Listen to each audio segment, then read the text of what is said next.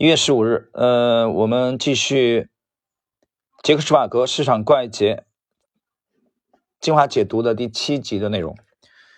那么在第六集，呃，对应的是本书的第四章啊，它用一集的内容来讲这个优势啊，要形成优势。那么我们的这个第七集对应的是本书的第五章啊，它来讲这个勤勤恳恳的重要性。在一个漫长的交易日结束后的晚上，我采访了马蒂·施瓦茨，他当时正在做每日市场分析啊，为第二天做准备。那是一次相当长的访谈。我们结束时已经很晚了，施瓦茨看上去已经累得不行了，但对他而言，这一天还没结束，他还必须得完成每日例行的市场分析。正如他自己所解释的，我的态度就是，我一直要比那些我所竞争的人准备的更充分。我为自己所准备的方式就是每晚都做功课。我很惊讶地发现，有那么多我所采访过的伟大交易者都是工作狂。尽管我可以举出很多例子，但接下来我们只需要看两位我所采访的伟大交易者，他们两个很好地诠释了作为非常成功的交易者身上典型的工作风格。第一位是戴维·肖，戴维·肖呢是第一肖公司的创始人。他是这公司是全世界最成功的量化交易公司之一。肖将美国最聪明的数学家、物理学家和计算机科学家的成果进行了汇总，开发出了一套多元化计算机模型，将其进行综合运用，并通过挖掘不同证券间的价格差异，可以从市场中持续套利。整个交易策略极其复杂，需要运用全球主要市场的数千种金融工具，包括证券、权证、期权和可转债等。读者可能认为，要指挥这样一个庞大的交易的运作，并指导和监控一个由聪明的量化科学家组成的庞大队伍不断进行研究啊，这工作远非个人所能承担。但这对肖来说不算什么。在过去的几年中，他的公司培育和出售了其他一些公司啊，包括中诺在线服务啊，以随后并入联合在线。一家被卖给美林证券的金融技术公司啊，一家在线经纪公司，还有一家做事业务公司等等。除此以外，肖还深入研究了计算生物化学，紧盯处于不断发展中的研究成果，并在该领域对几家公司进行了风投。除了所有这些追求之外，他还曾在时任总统比尔·克林顿的科学技术顾问委员会任职。同时，也是教育技术委员会的主席。很难想象，仅凭一个人能做所有这些事情。我问过肖，是不是还有度假时间？他的回答是，并不多。当我度假时，我发现自己每天仍需要工作几个小时。这么做只是为了让自己能保持理智。呃，讲心里话啊，这个其实每当读到读到这一段啊，讲这个戴维肖的时候，我都觉得，嗯，怎么说呢？见仁见智吧。因为这一章的内容啊，这章题目讲的就是这个勤勤恳恳的重要性啊。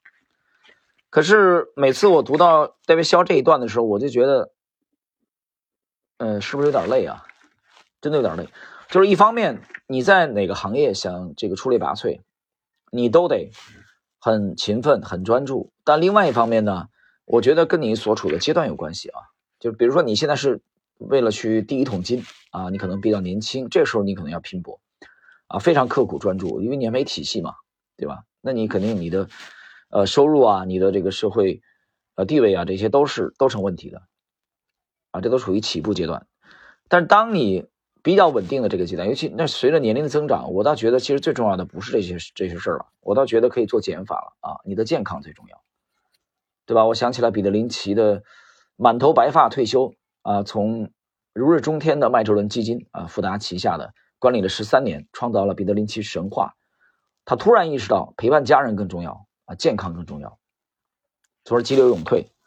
所以我看了戴维肖的这个马克，呃，这个杰克施瓦格对他的描述啊。那么我看太忙碌了啊，真的太忙碌了。接下来这个本章的第二位。约翰·本德，他是一位很聪明的期权交易员。他为乔治·索罗斯的量子基金管理基金，并交易自己的基金。当我在九九年采访他的时候，他的基金平均复合收益率达到了百分之三十三，最大一次回撤啊就亏损仅为百分之六。在接下来的一年，他的基金收益率达到惊人的百分之两百六十九，而这归功于本德之前预测股市将迎来一次大爆发。据此，他在期权交易上相应建立了头寸，而最终证明也可以大赚一笔。由于患上了脑动脉瘤，他在两千年关闭了自己的基金公司。之后十年，本德买下了大片的热带雨林当中的土地，并在哥斯达黎加建立了一个野生动物保护区。令人难过的是，本德一直遭受着躁郁症的折磨，最终于二零一零年一次抑郁的状态下自杀了。以前本德做交易的时候，他可能是日本期权市场上最为活跃的交易者，接着会熬夜在欧洲期权市场上交易。然后，所有最有特点的是，他会将他的时间延续到美国交易开市。对本德而言，一天交易长达二十个小时很正常。我举这个例子，并不是为了向读者推荐该如何去生活，而是希望通过这个有点极端的例子，来说明有些市场奇才是如何发奋工作的。啊，接下来谈一个这个杰克施瓦格谈一个悖论啊。现在要聊一件颇为讽刺的事：为什么有那么多人对交易如此着迷？因为它看上去是一条能轻松大捞一笔的途径，但事实上却是在交易方面取得成功的人都是非常勤奋的人。这种感觉和现实间的差异，也适合用来分析成功交易和努力工作间的关系。这导致如下一个悖论：读者肯定会同意，没有任何一个神智正常的人会觉得自己先去书店。啊，到医学书籍分区找到一本名为《脑外科手术技术》的书，花一个周末学习一下，然后下周一走进一家医院的手术室，就相信自己准备好做好一台脑外科手术了。这个例子中的关键词是神智正常，也就是说，任何头脑正常的人都不会那么想。然而，你可知道有多少人认为这样的事再正常不过了？去书店到这个商业书的。啊，那个那个片儿区买上一本名为《去年我是如何在股市上赚了一百万美元》的书，花一个周末读一下，然后下周一早上，相信能在属于自己的游戏中击败那些市场专业人士。对上述所举的两个例子的分析套路，事实上是非常相似的。尽管人们会认为脑外科手术例子中的想法完全是精神错乱，但许多人完全没看出第二个例子中的思维过过程有什么不对劲儿。为什么会有如此大的差异呢？然而，对于这样一个悖论，我相信存在令人满意的解答。交易可能是这个世界上唯一具有如下特点的职业：地地道道的业余人士，即对交易完全一无所知，也能在交易的初期有百分之五十的概率蒙对。为什么呢？因为交易中你只能做两件事：你可以买入，或者你可以卖出。然后从概率的角度说，现如今有相当一部分人，他的获胜的概率大于百分之五十，至少一开始是这样。打个比方。如果你让一千个人啊各自往空中抛十枚硬币，平均来说，有接近百分之三十的人会抛出百分之六十甚至更高比例的正面啊硬币的正面。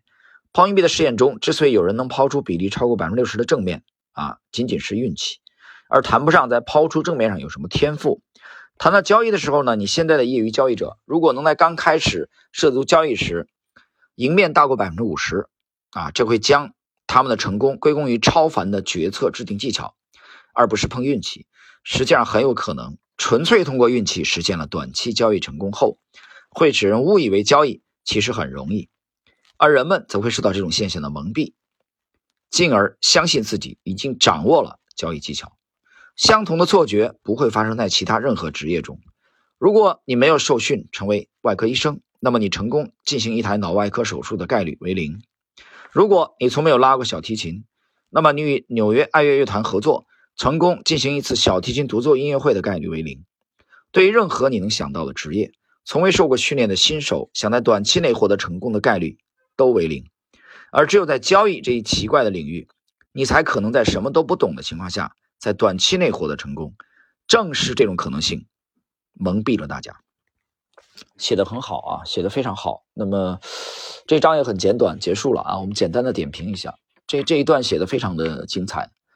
呃，很多人其实疏忽了这一点，我觉得很多业余的人，很多初学者疏忽了这一点，啊，所以我们回忆一下杰西·公尔在他一九四零年的绝笔那个股票大作手操盘书的开篇，就举了一个例子，啊，就有人问我，哎，我怎么样可以从股市赚点钱？啊，他就很不耐烦、很生气的反问对方：我怎么样才能从一台这个外科手术当中赚赚赚点钱？就是在不经过专业训练的，你加入了这个行业，你就是在跟全世界最聪明的那些脑袋们在竞争。所以他这一章取了两个，戴维·肖和约翰·本德。那本德后来死了嘛？啊，等于抑郁症嘛。但是想取得优良的业绩啊，我们不说打败专业选手啊，你能取得接近于专业的收益率啊，跑赢你身边的绝大多数这些散户啊，这些业余的投资者，他需要你非常的勤奋、专注啊。我们在前昨天还在讲这个问题，终身的学习者。但是刚才我这个重读戴维·肖这一段的时候，我的我的感慨是。呃，在这个基础上，我觉得人是处于不同的阶段的嘛，对吧？你现在如果只谈初学者，啊，收益啊，你在做加法，但是你功成名就也好啊，你交易比较稳定也好，那个时候最重要的就不是多赚点钱，而是控制节奏，啊，不需要把自己搞得这么累。但这一章显而易见，针对的是业余人士啊，这个去挑战职业之前，你有没有做好充分的思想准备？这个行业长久生存下去，靠的不是运气，是持久的，啊，终身学习的和勤勉啊，终身的勤勉，丝毫的不懈怠。就像就像这个 战国三杰，日本战国三杰之一的德川家康讲的那样，人生如负重远行，你来不得任何的急躁啊，狂躁啊，所以我觉得这一章啊，非常虽然简短，但是非常实用。啊，很多人其实没有意识到它的重要性。好了，朋友们，我们在今天这一集啊，第七集，杰克施瓦格的市场怪杰的精华解读第七集啊，那么对应的就是这个本书啊的第五章，本书的第五章啊，对应的勤勤恳恳。好了，我们今天这一集内容就到这里。